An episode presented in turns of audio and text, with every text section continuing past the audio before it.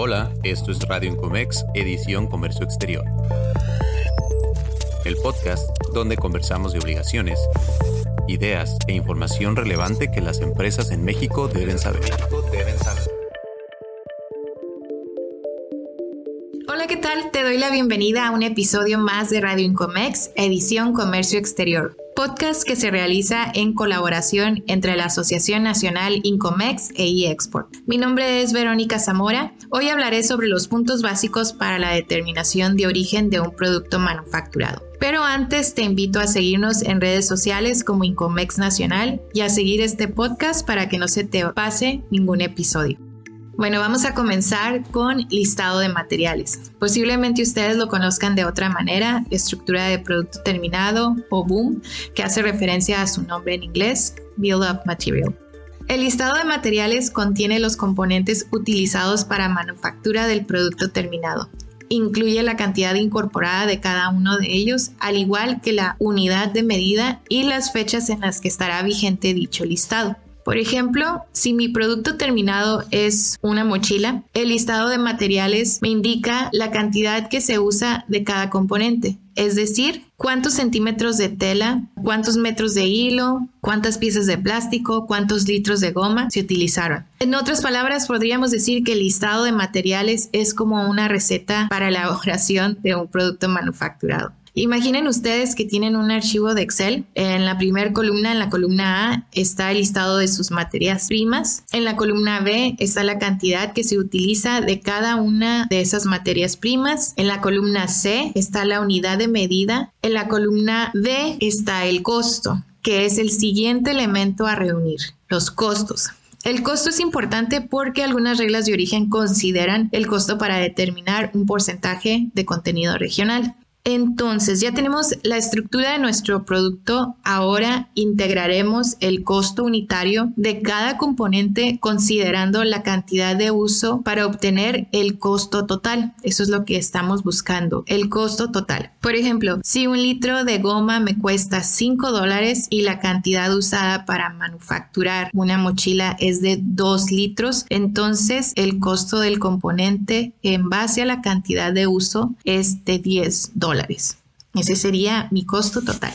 El siguiente punto es el país de origen.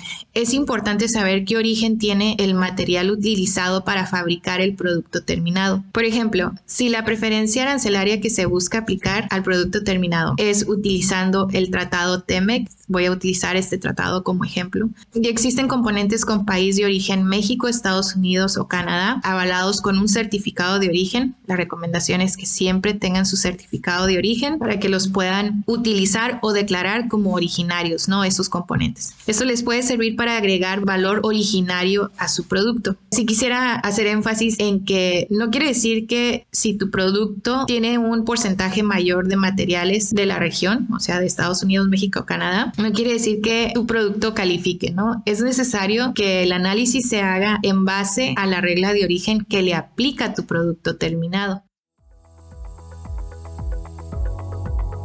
En iExport rebasamos la barrera de un anexo 24 tradicional con una plataforma web.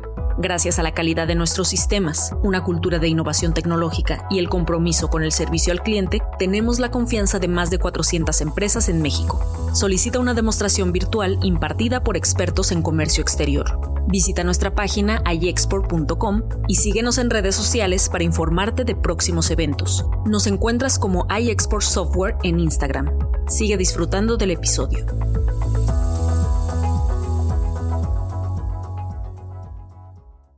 Posiblemente no hay una regla de valor de contenido regional para tu producto y es nada más salto arancelario, ¿no? Entonces ahí el salto arancelario no involucra para nada los costos. Y esto me llega al siguiente punto que es la fracción.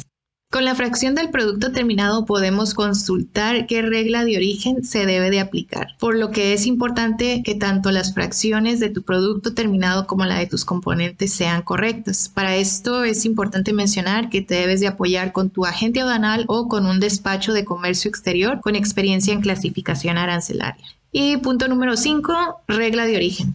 La regla de origen la puedes encontrar dentro del capítulo de reglas de origen y anexo de reglas de origen específicas del Tratado de Libre Comercio del cual se busca la preferencia arancelaria. Regresando un poco a lo que es la fracción arancelaria, con la fracción arancelaria del producto terminado puedes ir a este capítulo. En el caso del TEMEC puedes ir al anexo 4-B para consultar las reglas específicas y en base a la fracción del producto terminado encontrar cuál es la regla de origen que le aplica. Esto puede ser una regla de salto arancelario, valor de contenido regional o la combinación de ambas reglas, ¿no? Bien, entonces ya tenemos nuestro listado de materiales, tenemos los países de origen de nuestros componentes, el costo de acuerdo a la incorporación de cada componente, las fracciones arancelarias y la regla de origen. Con esto ya podrías llevar a cabo tu análisis de origen para determinar si tu producto terminado califica o no. Muy bien, este sería el último punto que quería mencionar para puntos básicos para determinar el origen de un producto manufacturado. La recomendación es que no hagan sus análisis en Excel, que adquieran una plataforma, un sistema, el que puedan ustedes alimentar y que haga el análisis automáticamente en base a las reglas de origen vigentes. La idea es que ustedes no hagan el trabajo en una hoja de Excel, sino que ya les pueda el sistema dar un resultado y ustedes lo puedan analizar, verificar nada más que este, la información necesaria para el análisis está completa para que el sistema pueda realizar correctamente su calificación. Con esto llegamos al final de este episodio. Espero que la información sea de utilidad para ti. Te recuerdo que puedes seguir este programa para que no te pierdas de más contenido, así como seguirnos en redes sociales. Nos encuentras como Incomex. Gracias.